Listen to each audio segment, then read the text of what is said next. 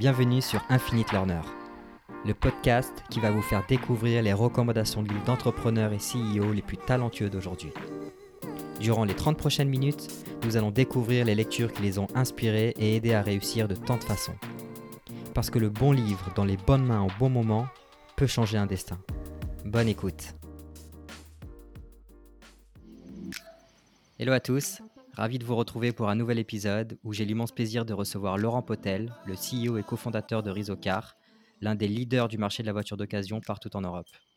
Rizocar a connu une croissance impressionnante ces dernières années, comptant ainsi plus de 150 employés et une trajectoire d'autant plus folle qu'ils viennent de se faire acheter fin 2020 par la Société Générale. Durant cet épisode, Laurent va nous partager ses lectures fondatrices qui l'ont accompagné tout au long de son parcours, en commençant par un livre sur le business marquant découvert alors qu'il n'était qu'adolescent, en passant par ses lectures durant la fin de ses études pour s'informer sur les tendances de fond liées aux communautés, et enfin à ses lectures post-rachat pour continuer de cultiver la création de nouvelles idées. Une conversation qui s'annonce passionnante, c'est parti. Salut Laurent, comment tu vas? Salut Morgane, ça va très bien et toi? Écoute, je suis très content de passer les 30 prochaines minutes avec toi. Je ne sais pas si tu te souviens de notre, de notre premier échange, mais ça s'est fait il y, a, il y a un peu plus de 8 mois, je crois, sur Twitter. Alors, je ne sais plus par quel contenu, mais on est, on est arrivé à parler un peu de, bah, de la lecture et du rôle de la lecture dans ton parcours d'entrepreneur. Et tu m'avais dit que c'était quelque chose qui, qui, était partie prenante. Et même au-delà, c'est que tu, tu poussais en fait les gens autour de toi à lire, que ce soit tes équipes ou même tes proches alors pour te paraphraser, c'est que tu disais que c'était le seul moyen qui te permettait d'être dans le temps long et qui te permettait aussi de, rentrer à fond dans des idées et de marquer les esprits. Donc écoute, je suis, impatient que tu nous en dises un peu plus, mais avant ça, question habituelle du début, est-ce que je peux te demander de te présenter et de nous dire un peu plus sur Rizocar, donc la, la boîte que tu as créée?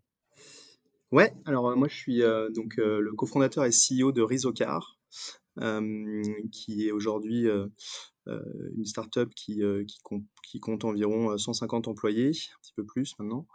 je suis marié et père de deux enfants.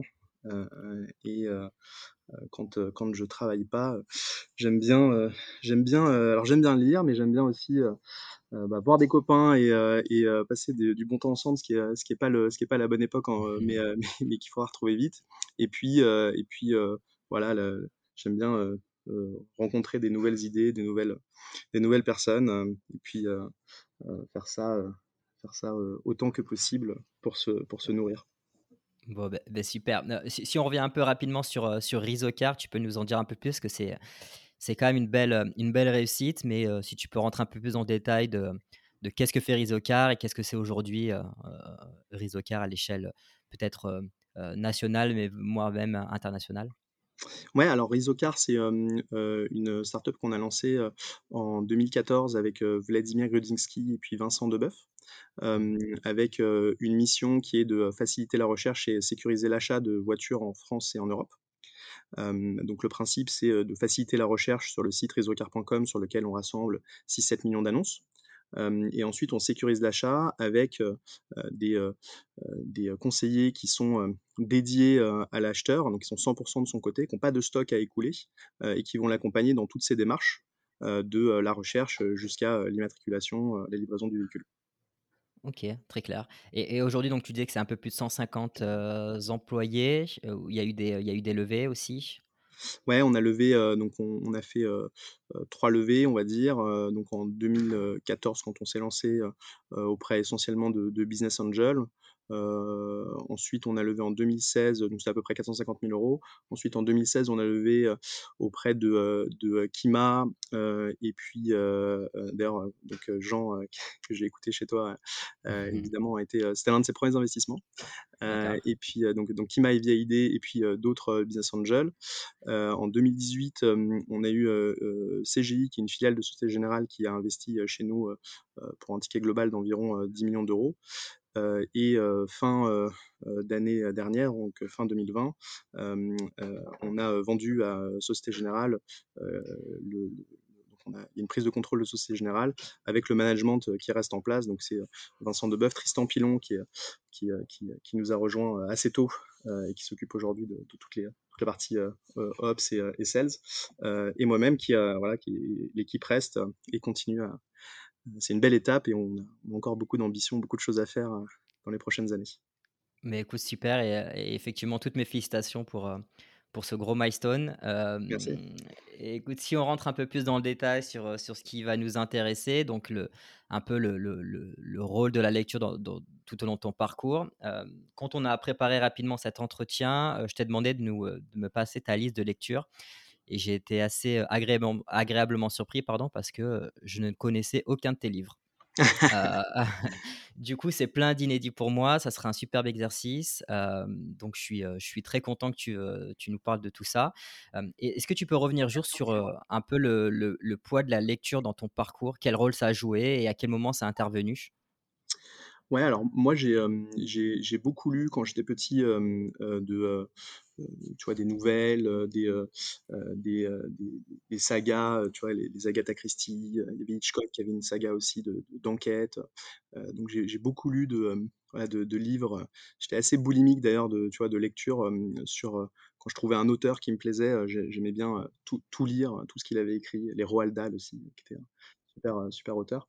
Et et puis, et puis finalement quand tu grandis, il y a un moment où en fait la lecture ça devient, à la fois, bah, un endroit où tu peux, voilà, tu tu fais, tu fais jouer ton imagination et puis tu tu as des histoires fantastiques. Et puis c'est aussi un endroit où tu peux apprendre. Et et et en fait, je pense que depuis que depuis que je suis, je suis ado, il y a toujours ce, tu vois, dans dans la il y a un truc qui me qui me qui m'obsède, c'est comment tu progresses, comment tu organises ta progression, et et tu as plein de façons de le faire. As, en discutant avec tes pairs, avec tes, avec tes, personnes qui travaillent avec toi, en regardant des conférences, en écoutant des podcasts, en faisant, voilà, tout tout ce qu'on tu vois, dans les études, voilà et puis tu as ce truc quand même de la lecture, qui est, fondamental, je pense, parce que ça te projette effectivement dans le temps long. Ce que je disais, c'est, heu, tu peux prendre le temps, tu peux, tu vois, revenir, relire des pages, prendre des notes, enfin, tu as différentes façons de fonctionner. Découvrir aussi des sujets, tu peux découvrir des, sujets complètement nouveaux, et te faire embarquer, au fil de la narration dans ces sujets et je trouve que c'est assez important, d'avoir cette capacité à prendre le temps, encore plus aujourd'hui tu as tu as une grosse instantanéité de l'information, donc tu es noyé d'informations. Je trouve que c'est assez important de de prendre le temps, d'avoir des livres, qui traitent un sujet, tu vois, qui qui rentrent dans le dans le dans la profondeur du sujet, et sur lesquels tu peux te baser ensuite pour, bah, pour, pour toi, grandir, évoluer, et qui te permettent de de partager aussi parce qu'un un un il y y a quand même un un plaisir aussi à partager, les lectures, tu vois? À offrir un livre, à discuter, débattre des idées d'un livre donc c'est, je pense que c'est un élément qui a été, qui a été assez important et même si, je déplore de pas avoir plus de temps avec, le temps passant pour, pour lire plus, c'est ça reste, ça reste un fondamental, pour moi. OK, super super intéressant et c'est quelque chose que donc tu as commencé, très tôt, donc avant même d'être, d'être entrepreneur? Ce que tu disais avec, avec les bouquins plus de nature, plus du genre de la fiction, et à quel moment tu as commencé à à réellement prendre, des livres un peu de non-fiction, sur le sur le business, sur le management? Parce que je sais qu'il y en a pas mal qui font partie de ta de ta liste. À quel moment c'est intervenu? Est-ce que c'est dès lors que tu as, fondé Rizoka ou bien avant? Bah, en fait, c'est, je pense que quand j'étais ado, tu vois, au collège, quelque chose comme ça, je discutais beaucoup avec mon père qui, qui avait, qui qui avait lancé des entreprises et qui, qui partageait beaucoup, voilà, des les histoires, les, les réflexions avec moi, donc c'était, hyper enrichissant et puis c'était une époque où d'un point de vue économique, il se passait plein de choses, dans tu vois, dans le monde sur, tu avais tout ce thème de de de mondialisation. Il y avait beaucoup d'histoires de, tu vois, d'OPA, de, de, bourse, enfin, c'était des Mmh. thèmes qui étaient récurrents dans l'actualité et du coup, je pense que, je devais avoir peut-être, heu, 12-12-13 ans, par là, hem, 14 ans peut-être, je sais pas. Je demande à mon père: «Qu'est-ce que je peux lire? Qu'est-ce que je peux te prendre dans ta bibliothèque pour, pour commencer, quoi?» Mmh. et il me dit, il me dit: «Bon, bah, il faut lire», puis on parlait beaucoup de stratégie, tu vois? Il me dit: «Il faut lire, L'art de la guerre». Mmh et donc je commence à lire L'art de la guerre, qui est, un bouquin, fantastique, qui qui a traversé les âges, et heu et qui te qui te donne encore des leçons aujourd'hui. Je l'ai relu il y a pas très, très longtemps, heu heu, tu vois? Au courant de l'année dernière, je l'ai Mmh. relu, parce que c'est, hyper dur à appréhender quand, quand, Complètement, il faut vraiment se mettre dedans, quoi et puis Mmh mh. je trouve que c'est, un peu comme, c'est un peu comme Le Petit Prince, tu vois? Qui est un livre que je lis beau que je lis régulièrement où, heu, en fonction des des époques de ta vie ou de ce que tu traverses comme, comme, comme, heu, comme séquence, heu, ça te tu as une lecture différente, en fait. Heu et heu, donc bon, je lis ça et puis bon, comme je lis, voilà, à l'époque, je lis beaucoup, je le lis vite, mais bon, c'était un peu abstrait quand même tout ça. Et puis je vais dans sa bibliothèque et je vois un livre, qui s'appelle Le Prix de l'excellence, qui a été écrit par un consultant, un ancien consultant Mac, qui s'appelle Tom Peters et je lis ce livre et en fait, ce livre, avec, la suite qui s'appelle La Passion de l'excellence, c'est des livres qui datent des années 80 en fait, dont, l'essence, c'est, d'essayer de comprendre pourquoi, sur une même industrie, tu as des entreprises qui performent et des entreprises qui sont en contre-performance, alors que fondamentalement, les produits, les services sont à peu près similaires. Et du coup, c'était le premier bouquin, hyper, tu vois, c'est limite du témoignage, de la quote unquote de, heu, de manager. C'est des interviews, en fait, c'est une restite d'interviews et puis d'observations heu, qui a été faite dans plein d'entreprises, hem, aux US et donc bah, finalement, ce qui était, heu, ce qui était assez, intéressant, c'est que c'est la plupart des entreprises qui étaient citées, c'est des entreprises qui avaient une notoriété, nationale, parfois locale, mais évidemment, moi en France, à l'époque, à voilà, trei 13-14 ans, c'est la plupart des entreprises, je ne les connaissais pas et du coup, là où c'était, passionnant, c'est, de comprendre, les ressorts de la performance.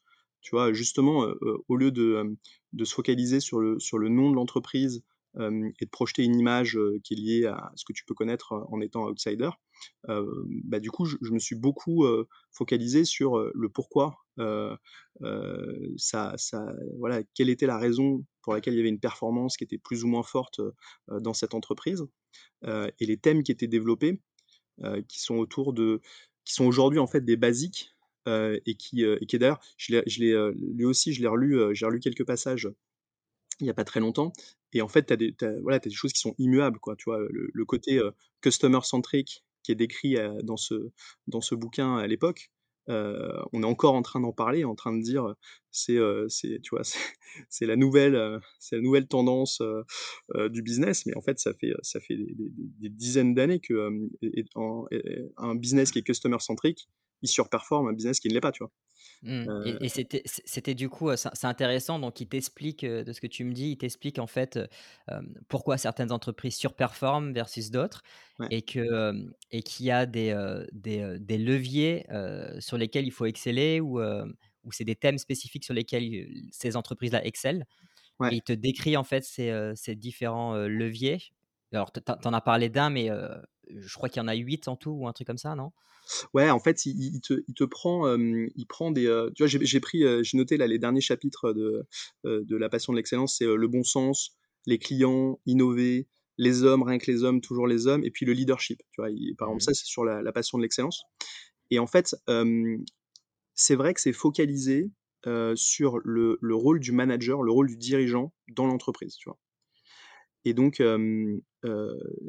ce qui était, assez, assez chouette pour moi, c'est que, ayant, beaucoup de discussions avec mon père, tu vois, ça me permettait d'avoir un une espèce de miroir, avec, bah, ce rôle de manager idéal que finalement, Tom Peters décrit dans dans les livres là.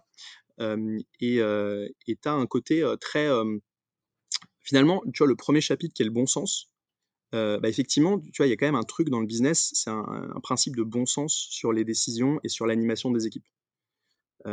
Et finalement, tu vois, le fait d'écrire les choses, bon, ça pose, tu vois, ça cristallise, certains principes, mais globalement, ouais, ça va être des tu vois, des, ça va être, soit sous forme d'anecdotes, soit sous forme d'analyse, analyse comparative aussi avec, avec la concurrence, mais toujours très, très, très concret, quoi. Heu et heu, tu vas avoir par exemple, je me souviens, il y a un, principe de tu vois, qu'il appelle le management de baladeur, tu vois? Où en fait, il décrit comment, hem, le patron d'une grosse, d'une grosse, société industrielle, bah, finalement se balade dans l'entreprise et s'autorise à, à une certaine oisiveté, tu vois? Et ce qui peut être contre, heu, in intuitif au début en se disant: «Bah, tiens, finalement, il travaille pas à ce moment-là», bah, finalement, il te prouve que, en en se baladant dans l'entreprise et et finalement quand il se balade, bah, il parle avec ses employés, il échange, il confronte et en fait, il va être beaucoup plus performant, que, dans la dans la dans la même industrie, la société d'à côté, dans laquelle, le patron est dans sa tour d'ivoire et fait son plan, dans son bureau, tu vois, sans sans sans Mmh. échanger avec les équipes. Mais lui, il va être plus performant en tant que, en tant que manager ou ou ou ou ou en tant qu'entité, donc en tant qu'organisation? Alors ça part le le le les livres partent d'une performance économique qui est supérieure. D'accord, donc c'est vraiment au niveau macro, heu ouais, ouais. heu, au niveau de l'économie et pas au au niveau managérial, Exactement et et après donc il regarde de ce qui explique la performance, la surperformance économique, et il démontre, tu vois, les, éléments, de performance, managériale et organisationnelle, heu, Mmh. dans, heu, dans ces entreprises, tu vois, qu'il allait interviewer. OK, c'est in c'est intéressant et alors, du coup, tu vois, moi, je me dis que moi, heu, ce bouquin-là à 14 ans, je le lis, j'ai l'impression que c'est quand même, déconnecté, Ouais. de ma vie d'adolescent. À quel point c'est quelque chose qui te marque, toi, à 14 ans, quand tu lis ce bouquin-là? C'est quoi les next steps, une fois que tu termines ce bouquin? C'est juste, OK, tu as appris plein de concepts, où tu te dis que c'est pour une culture générale et que tu pourras réutiliser plus tard ou pas du tout? Enfin, comment est-ce que tu l'appréhendes ce livre à 14 ans? Ah moi je me dis que c'est, heu, j'ai trouvé une, heu, une recette magique, tu vois? D'accord. Moi, je me dis que je me dis qu'il faut absolument que que je retienne, tous ces principes parce que ça m'a l'air déjà, ça m'a l'air tellement, pertinent, tu vois? Le le le, mmh, en fait, finalement, c'est très, encore une fois, c'est très hands on, quoi. Donc tu es, heu heu, tu es pas du tout dans du concept, c'est vraiment, tu vois, qu'est-ce que c'est d'être un bon manager? Qu'est-ce que c'est d'être un bon dirigeant? Et à l'époque, je te dis pas que je veux être, forcément manager ou dirigeant, mais je me dis que, tu vois, ça me ça me plairait bien, quoi. Et comme je regarde à côté de ça l'actu économique, je vois, tu vois, mon père, qui, qui a sa boîte, je vois, c'est le début aussi de, mmh, tu vois, c'est la la digitalisation, tu vois, qui devient plus forte, en à ce moment-là, donc heu, c'est, internet qui commence à se développer, donc tu vois, je commence à bidouiller des trucs, je commence à travailler, à faire un peu des sites, à faire des, tu vois, des petits boulots, qui qui tu vois, qui sont très orientés, informatique et tu vois, nouvelles technologies, donc je me dis: «Bon, ça va me servir tout ça». Mmh C'est intéressant. Et et du coup, c'est c'est est-ce que c'est un bouquin que as, tu tu prends comme, comme guide, dans le sens où, une dès lors que tu as une problématique organisationnelle ou managériale, c'est le genre de livre que tu ressors même si, il date, des années 80 ou, comment tu appréhendes ce bouquin aujourd'hui, chez Rizocar, par exemple? Bah, je pense déjà que ça ça m'a, tu vois, ça ça m'a éduqué, et ça a participé aussi à mon ouverture sur ces sujets-là. Et hem et ouais, je l'ai relu il y a pas très longtemps, je l'ai relu, l'an dernier, en fait, Mmh pour être précis. Pour quelle raison? parce que je en fait, je me disais qu'il y avait des, qu'il y avait des sujets que, j'aurais bien aimé voir. En fait, tu vois, chez typiquement, on est passé de, heu 80 personnes en fin d'année 2019 à 150, heu, 140 en fin d'année, heu, 2020. OK, ouais. Hem et du coup, c'est des moments qui sont assez, exigeants d'un point de vue, tu vois, de l'organisation et du management. Parce que tu peux pas gérer l'entreprise de la même manière, hem, hem, on a des valeurs assez fortes, heu et donc, tu vois, cette culture que tu veux mettre en place, il faut que nous, l'objectif numéro un, c'est, de l'entreprise, c'est de la maintenir et de la développer. Et du coup, tu vois, j'avais un peu j'avais besoin de voir, de retrouver, hem, est-ce qu'il y a des choses que j'ai tu vois, que j'ai que j'ai oubliées ou que j'ai, heu, que j'ai pas mises en place ou, heu, tu vois, retrouver un peu ce testimonial? Et heu et oui, c'est bien sûr que, tu vois, c'est daté, heu, ça truc a tu vois, je crois que La Passion de l'excellence, la l'année de publication, c'est 85, ça, c'est mon année de naissance. Donc bien sûr, tu vois, tu as tu as pas le, c'est pas le, le, le, bouquin, tu vois, typique de la de la start-up, mais que je peux pas aborder dans ton dans ton podcast parce que tout le monde en a déjà parlé, mais il y a plein de bouquins, recettes, start-up, quoi. Par contre, c'est c'est c'est du, c'est du principe de management, c'est du principe de, d'organisation, de bon sens et en fait, finalement, tu retrouves les mêmes, les mêmes ressorts. Les choses ont changé radicalement avec, avec la tech, avec les, nouveaux moyens de communication, mais finalement, le fond, c'est quand même que, tu as un lien social, tu vois? L'entreprise, c'est un lieu de vie, tu as des, des hommes et des femmes, tu as un projet, et il faut faire en sorte que tout ça, ça marche, tu vois? Mmh. Donc le le fondamental reste le même. OK, je crois que c'est un alors je l'ai pas lu, mais mais en regardant un peu, je crois qu'il y a un style d'écriture qui est, qui est assez, concis et précis et et les analogies qui, qui sont faites sont plutôt claires, notamment, ce que tu disais, les les comparatifs entre boîtes et cetera, heu, te permettent de te plonger, rapidement dedans et et et surtout de d'en ressortir des enseignements, assez clés. Donc ça ça c'est intéressant, donc ces 2 bouquins, tu dis, il y a c'est quoi? C'est une suite? C'est, heu, Le Ouais, prix de l'excellence et la passion de l'excellence? Ouais, c'est la suite, Le prix de l'excellence et la passion de l'excellence, c'est c'est, heu, c'est 2 bouquins qui sont, heu, que qui sont suivis parce que le le 1er avait eu un un succès, hyper important. Et ça se lit bien, tu vois? Ça se lit même de façon déliée, donc tu peux lire, un chapitre et puis, tu vas y revenir un peu plus tard, donc c'est, c'est un c'est un une bonne réf et puis je je je trouve que c'est intéressant, de voir que, ouais, tu as une tu as une tu as une cohérence entre, les les leçons que tu pouvais, tirer, des meilleurs performeurs, de l'époque et et les leçons d'aujourd'hui. Enfin, tu vois, tous les investissements, ESG, tu vois, qu'il y a aujourd'hui, sur, heu, sur qui se basent beaucoup sur des critères de soft skills du management, Mmh bah, finalement, c'est c'est un écho à ça aussi. OK, intéressant. Du coup, si on poursuit un peu, la liste de tes lectures, donc là, on on vient de citer 2 bouquins, qui sont plutôt, orientés sur le le management, au sens, au sens global, même économique.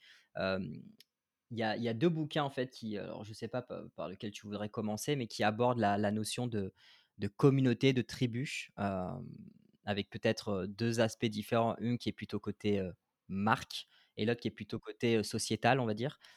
Je sais pas si tu veux nous en parler? Ouais, en fait, alors ça, c'est, plutôt, donc fin d'études, où il y a une, fin de mes études où il y a une, un mouvement, heu, d'analyse d'un de nouveaux phénomènes communautaires. Heu, donc on est au tout, tout début des réseaux sociaux, il y a pas vraiment de hit massif, le principe de communauté de marque existe pas trop, et on est, tu vois, je trouve que, à ce moment-là, c'est un peu, terra incognita. Et tu as, Michel Maffezoli qui, qui sort un livre qui s'appelle Le temps des tribus, qui théorise un peu ça d'un point de vue, heu, Mmh. Hem, puisqu'à l'époque, la thèse, dominante, c'est, qu'on on va de plus en plus vers une société individualiste, où tu as une, une, une personnification, une personnalisation à l'extrême, et finalement la communauté, au sens, tribal, au sens, historique du terme, heu, tend à disparaître et en fait, heu, Maffezoli fait cette thèse à, ce moment-là, en fait, au contraire d'une sorte de alors, ce qu'il appelle la postmodernité, et qui en fait tend à prouver au contraire que tu as tu vas retrouver des communautés, des tribus, mais avec, des, codes différents. Donc c'est, assez, tu vois, c'est une analyse assez structurelle de de l'évolution, heu, de nos sociétés. Mais c'est clairement les bases, de, ce que, la tech, avec son développement, va permettre de, renforcer et puis de d'exposer à tout le monde et ce qui fait qu'aujourd'hui tu peux, on va dire qu'il y y y y a a des centaines d'années, quand tu appartenais à une même communauté, tu avais forcément une notion de zone géographique, par exemple. Bah, finalement la internet va complètement casser cette nécessité géographique et tu peux très, très bien être beaucoup plus proche, dans, ta conception de la vie, de quelqu'un qui est au Canada, qui est, en Asie du Sud-Est, ou en Amérique du Sud, que de ton voisin. Et c'est, ce que ce que ensuite, côté un peu plus, marketing, on va dire, ce que Lionel Sitt, qui est un qui est un un prof, à l'EM, Ouais, attends, je je je me ouais, permets juste parce que je je trouve que c'est un truc super intéressant, sur le point de vue sociétal. Parce qu'effectivement, ce que tu disais, c'était qu'avant, on avait une appartenance, par rapport à à une situation géographique. Si on revient même au-delà de ça dans, dans nos civilisations, on va dire, occidentales, c'était par rapport à à l'appartenance à une église. Ouais. ça a été l'État au aussi avait un rôle fédérateur, Ouais. autrefois qui n'a plus du tout aujourd'hui et qu'aujourd'hui, heu, en fait notre, nos nos nos nos signes d'appartenance sont plutôt, sur sur d'autres sujets que, la famille, que le lieu géographique, que tous ces ces ces points-là de reconnaissance qu'on avait avant et effectivement avec la la les nouvelles technologies et je pense que c'est ça que tu essayes de dire aussi avec, heu, avec ce bouquin, c'est qu'en fait, heu, on retrouve les mêmes la même notion de tribu et de communauté qui existe depuis la nuit des temps, mais sur une forme qui est complètement différente, heu et qui se retrouve après, ce que tu disais, une notion d'individualisme forte, qu'on connaît aussi. Mmh. Donc ouais, point de vue sociétal, c'est ultra intéressant et et et du coup, alors juste pour revenir sur OK, tu l'as lu pendant tes études, OK, tu lis ça, qu'est-ce que ça t'apprend? Donc au-delà du côté, heu, sociétal et cetera, mais d'un point de vue, d'un point de vue personnel, qu'est-ce que tu en retires de tout ça? Qu'est-ce que tu dis après cette, après cette lecture? Mmh. Bah, en fait, je m'intéresse beaucoup au marketing à ce moment-là, et heu et et je tu vois, je je cherche, à comprendre comment, la l'IT, la tech, tu vois, le les nouveaux, modes de communication peuvent impacter, le market Mmh et tu vois, alors je j'ai j'ai, pas fait mes études il y a il y a 50 ans, hein, mais c'est fou comme ça s'est accéléré parce qu'à l'époque, en en école, il y a rien, tu vois, qui concerne, le le, social media, il y a rien qui concerne la vente en ligne. Enfin, tu vois, c'est on est, on est très, très, très, très, très loin de de de ces sujets en réalité. Et et moi avec, tu vois, cette culture, de, tu vois, de tech, enfin, j'ai fait des sites, heu, tu vois, heu, avec Vincent d'ailleurs, tu vois, qui est qui est un copain d'enfance, on a enfin voilà, on a baigné là-dedans, quoi. Je me disais: «C'est pas possible que, qu'il y ait pas d'impact côté marketing» et en gros, le marketing à l'époque, c'est, c'est, tu vois, CSP+, tu vois, c'est, la ménagère de moins de 50 ans, enfin, tu vois, c'est un peu ça le ciblage, quoi? Et je commence à regarder les bah, finalement les, sujets émergents d'un point de vue, tu vois, dans la société, d'un point de vue social, d'un point de vue quasiment anthropologique. Je me dis: «Qu'est-ce qui va, impacter, dans les prochaines années, heu, bah, le la discipline, heu, du marketing que je que je que je suis en train d'étudier, quoi?» Et il y a y a y a ce truc de communauté, tu vois, qui qui qui est vraiment au tout, tout début dans dans le dans la conception, où as, heu, bon, tu vois, as les forums de discussion et cetera et puis, tu vois, je me rends compte que tu as quand même beaucoup de, enfin, naturellement, les gens se rassemblent par, par affinité, heu, sur des sujets, mais aussi sur des, sur des thèmes et puis, parfois sur des sur des, sur des idées, heu, qui sont, beaucoup plus larges, et en fait, ce livre, je trouve qu'il a quelques temps d'avance, parce que, il analyse très bien en fait, tout ce mouvement qui, heu heu, qui était pas vraiment, encore une fois, dans l'air du temps, à ce moment-là, où on avait plutôt tendance à parler d'individualisme, alors que là, finalement, on reparle du tribal, au sens, heu, postmoderne avec, tout ce que ça peut impliquer et on parle de réenchantement du monde, tu vois? Il y a un sujet qui est intéressant, c'est que, quand, tu prends, l'homme il y a, heu, 2000 ans, heu, il y a un tas de choses qu'on n'explique pas et ça vient enchanter le monde, donc tu expliques pas pourquoi il pleut, pourquoi, tu vois, le temps, qui est une préoccupation majeure, à l'époque, tu l'expliques pas, heu et tu as beaucoup de mythologie autour de tout ça. Et en fait, ce que ce Maffezoli, heu, explique dans son livre, c'est que tu vas aussi retrouver, du tu ça va réenchanter le monde d'avoir de des tribus de ce type, et je pense que c'est une des dérives qu'on voit aujourd'hui et qu'on visualise bien, qui est que finalement, ça entretient une idée, donc quand tu es dans des cercles qui ont, une idée, précise et une, analyse de la société, donc tu vois, on a on a pas mal parlé ces derniers temps des ah, des thèses complotistes ou, heu, tu vois, de de de des sujets de ce type. Bah, finalement, c'est vrai que tu tu, heu, tu sors du concret, tu sors de de de l'objectif, de l'objectivité, de la donnée, ou, aussi d'un discours, public, pour, bah, finalement créer ta propre mythologie dans ton groupe où il y a que des gens qui croient, qui croient, les les mêmes thèses que toi. Donc ça, c'est une dérive. Heu, après si tu regardes du côté positif, c'est aussi là où tu vas pouvoir le le trouver, heu heu, l'exaltation la plus forte, dans le partage, de connaissances, de, heu, de de de de retours d'expérience, sur des thématiques de, développement, de bien-être. Tu penses aux aux tu vois, moi j'aime bien le foot, tu penses aux fans de foot qui peuvent Mmh être fans mh. d'une équipe, en Angleterre alors qu'ils habitent, en en tu vois, aux États-Unis, c'est quand même Mmh incroyable? Ah c'est, je crois que c'est d'autant plus fascinant ce ce thème, alors que le bouquin a été écrit, je crois que c'est pas dans les années 80 aussi, ou peut-être un Ça peu doit plus tard, doit mais, être, assez ouais, j'ai plus, ça va être dans les années ce oh 90 je pense quand même, Ouais, c'est assez tôt quand même pour parler de de reparler en tout cas du phénomène de tribu, de communauté et par rapport à ce qu'on vit au aujourd'hui quoi, où on où on comprend en fait toute l'importance, de cette notion-là, donc ultra intéressant. Et je crois que pour compléter ça, tu avais un livre qui venait, compléter, mais plus sur l'aspect, l'aspect business de de de la communauté. C'était, c'était un un un bouquin ou une thèse de Lionel, je sais plus, Lionel Sietz, ouais, qui qui est en fait une thèse, mais qui, qui qui, se lit comme un bouquin, Mmh. qui est vraiment, très, très accessible et c'est, sur les communautés de marques avec, le rôle, donc le la le le titre complet c'est, «Le rôle des membres centraux dans son émergence, sa structuration et ses liens avec son environnement» et là, tu as un sujet qui est comment, en fait, les marques peuvent, soit se justement, c'était un peu tout le sujet, c'est est-ce que tu as, une marque qui est en elle-même, tu vois, qui fédère une communauté autour de la marque? Ou est-ce que, tu as une marque qui va, s'appuyer sur, une, une communauté pour, pour se développer? Donc à l'époque, tu as des exemples, comme Harley-Davidson, heu, tu vois, qui peuvent, qui peuvent, te venir en tête facilement, tu vois, autour d'une marque qui en fait fédère, autour d'elle une communauté très, très forte.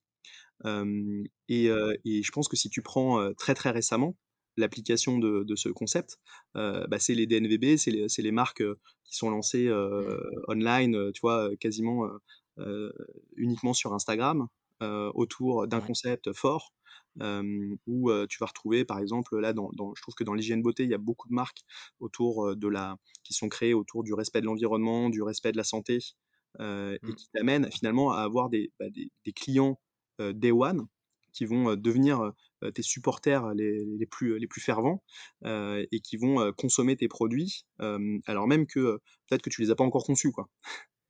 Ouais, c'est parce qu'ils s'attaquent à des, à des croyances qu'une communauté a et du coup, c'est, comme si c'était déjà acquis. En fait, ils créent un produit pour une communauté spécifique, alors que beaucoup de marques ont créé un produit qui, après, ont dû, faire l'évangélisation ou la distribution sur, on va dire, sur une masse et pas forcément sur des communautés. Ouais, complètement mmh, et tu as et tu vois, je trouve qu'il y a une une marque en France qui a très, très bien fait le job, qui s'appelle, enfin qui est Michel Augustin, Mmh. qui a fait le le la synthèse de 2 marques, que moi j'avais étudiées à l'époque, qui étaient Innocent et heu, Ben& Jerry's, Mmh.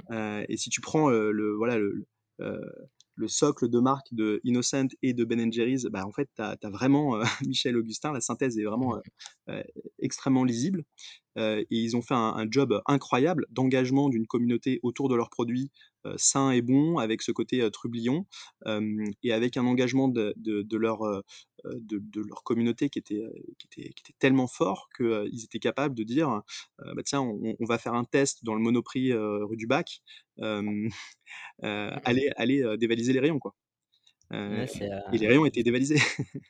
Ouais, c'est, génial et c'est vrai qu'ils l'ont ils l'ont très bien fait. Alors maintenant si il y a a un bouquin, alors je sais que tu m'en as donné, heu, tu m'en as donné tellement, mais on va pas pouvoir, heu, tous les faire, heu, dans le temps imparti. Il y a a un bouquin qui m'a, qui m'a interpellé, par son thème, parce qu'en fait ça aborde le storytelling et en fait, en as des milliers, en fait, de bouquins sur le storytelling et et d'autant plus, heu, des bouquins, des bouquins américains. Et toi, tu m'as cité un livre que je connaissais pas du tout, je sais pas si tu peux nous, hem, nous en parler? Je crois que c'est L'art de raconter des histoires, non? C'est L'homme est un conteur d'histoires. Ah ouais, ouais. L'homme est un conteur d'histoires d'Adrien Rivière et et heu, bah, oui, j'ai dû bosser un peu, pour, trouver les bouquins que j'avais lus et que tu avais pas lus donc Et et pour alors encore une fois un peu de contexte, il arrive à quel moment ce bouquin et pourquoi?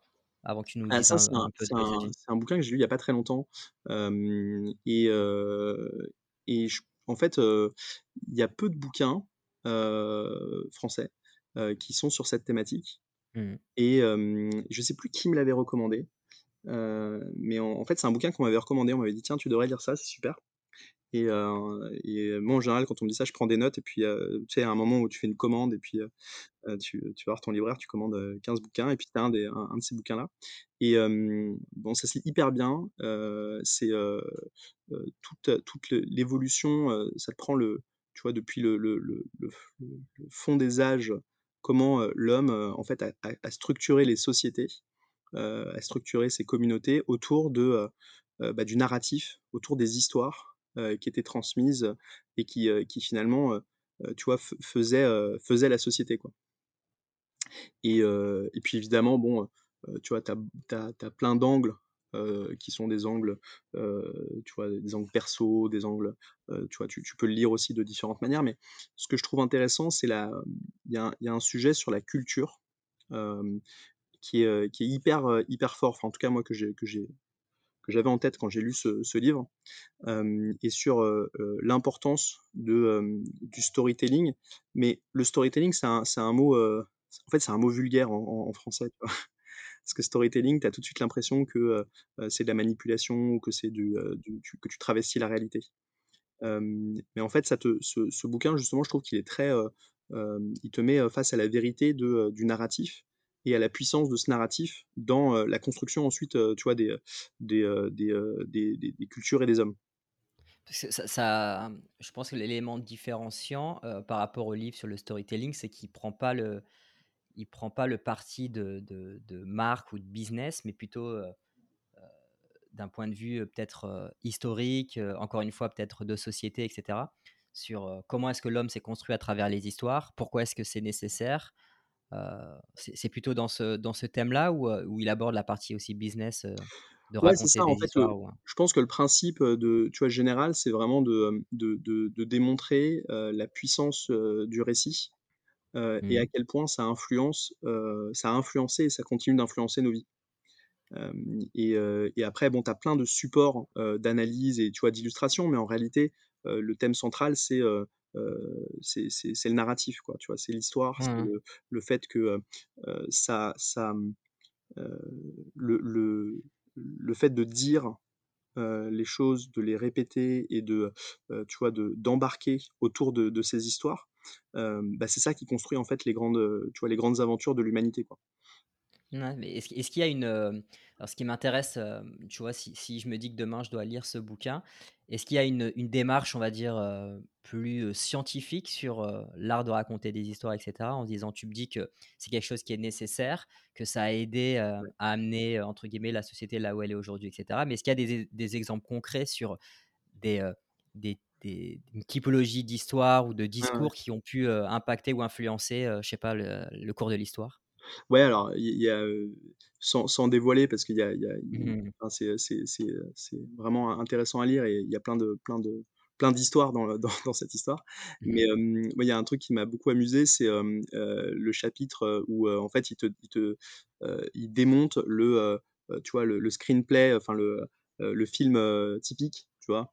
Mh. Heu, avec, toutes les étapes et tu sais, il y a un livre qui avait été écrit là-dessus sur, comment tu, comment tu peux réaliser le le film parfait avec, toutes les séquences et en fait, finalement Mmh tout ça est très, très millimétré, quoi. Ouais. Et tu te rends compte que tu transposes, heu, tu as différents films, de de différentes natures, bah, tu as toujours ce truc, tu vois, de de progression, l'élément Mmh. perturbateur, le climax, tout est perdu et puis en fait ça va, tu vois? Et tu retrouves un Ah peu oui, ce donc le framework, c tu vois?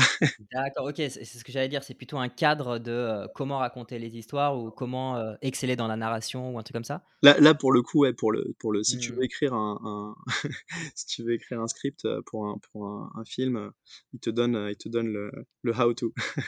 OK, OK, super intéressant. Alors du coup, on est quasiment à 40 minutes, on dépasse, on dépasse un peu. Est-ce qu'il y avait un dernier alors on on va pas faire tes derniers bouquins. Quel est ton dernier bouquin que tu as lu ou que tu es en train de lire? Et pareil, alors on sait que c'est dans un moment, charnière aussi de ton histoire entrepreneuriale et personnelle parce que, bah, du coup, tu tu viens de revendre ta boîte et du coup ça ça, il y a énormément d'impact au niveau professionnel et personnel. Mais quel est le bouquin que tu as lu récemment ou que tu es en train de lire ou que tu vas lire dans cette période-là? Ouais, alors le le dernier bouquin qui m'a marqué, c'est, un bouquin qui s'appelle Loonshots, heu, Mmh de, Safi, Bahcall, qui est un un bouquin sur, comment, comment favoriser en fait, heu, le le tu vois les les idées folles, tu vois où personne, heu, n'y croit et en fait, heu, bah, c'est des idées qui vont révolutionner une industrie ou qui vont, qui vont avoir beaucoup de succès. Et ça, c'est hyper intéressant, tu vois, dans dans ce, dans cette période où tu beaucoup de, on parle beaucoup de process, d'optimisation de process, on essaie d'être ultra rationnel sur, sur les sujets. Et puis, tu vois, c'est quand même un bon rappel sur le fait que, déjà tu peux pas tout contrôler, il faut pas, tout contrôler souvent et c'est souvent, quand c'est difficile ou quand, les autres n'y ont pas pensé que, la solution, finalement, est la meilleure. Donc c'est un c'est un bon reminder, tu vois, dans une période où finalement ça ressemble assez au début de Rizocar où, heu, on arrivait sur, tu vois, la face nord du marché avec, un un projet, dans lequel on, si tu es professionnel de l'automobile, tu regardes Rizocar, heu, au lancement et tu dis: «C'est pas possible en fait ce qu'ils vont faire». Et c'est, heu, je c'est un livre qui m'a parlé parce que déjà ça m'a rappelé ça et puis je me suis Mmh dit: «Tiens, il faut il faut qu'on garde cette capacité à favoriser les idées qui sont un peu folles, heu et Mmh heu et à les mettre en œuvre, heu, au lieu de, tu vois, tout processiser tout le temps». D'avoir cette capacité de de laisser la la place à à la créativité et à l'innovation, dans dans tu vois, dans une structure qui grandit et qui grandit, quoi. Mmh, c'est intéressant. Alors, est-ce que je peux le faire le le lien, le raccourci entre, le rachat par Société Générale ou pas du tout?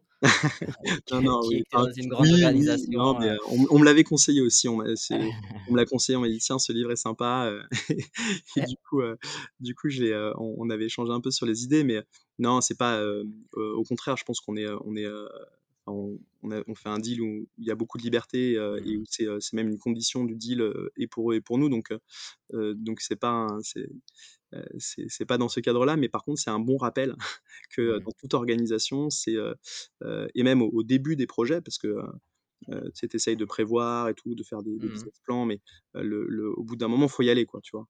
Ouais, et tu as ce côté, tu sais, heu, il parle dans le livre de des artistes versus les sol les soldats, tu vois? Bon, tu as tu ouais. as ce côté, heu, il faut être, heu, OK, il faut être soldat, mais il faut faut avoir un peu d'artiste aussi quand même, hein, pour, pour, pour faire de l'innovation et puis pour, pour, pour faire des belles choses. OK, bah, super intéressant. Je te remercie, Laurent pour, bah, pour toutes ces recommandations et puis, ce partage d'enseignements sur, sur ces lectures. De toute façon, je mettrai, je mettrai ta ta liste de lecture, dans les notes de l'épisode et et on pourra retrouver aussi sur, sur Donc encore un grand merci et puis j'espère qu'on aura l'occasion de se refaire un épisode avec, heu, avec tes futures lectures. Avec plaisir, merci beaucoup. Merci Laurent, à très bientôt. Ciao, ciao. J'espère que cet épisode vous a plu et merci d'avance de le partager et de le noter 5 étoiles sur Apple Podcast. Ça m'aidera énormément à faire connaître ce nouveau format. Enfin, n'hésitez pas à vous inscrire à la newsletter pour recevoir les dernières recommandations de livres faites par les entrepreneurs, mais aussi pour être notifié de la sortie des derniers épisodes d'Infinite Learner. Je vous ai mis tous ces liens dans les notes de l'épisode. Encore merci pour votre écoute et à très vite. Ciao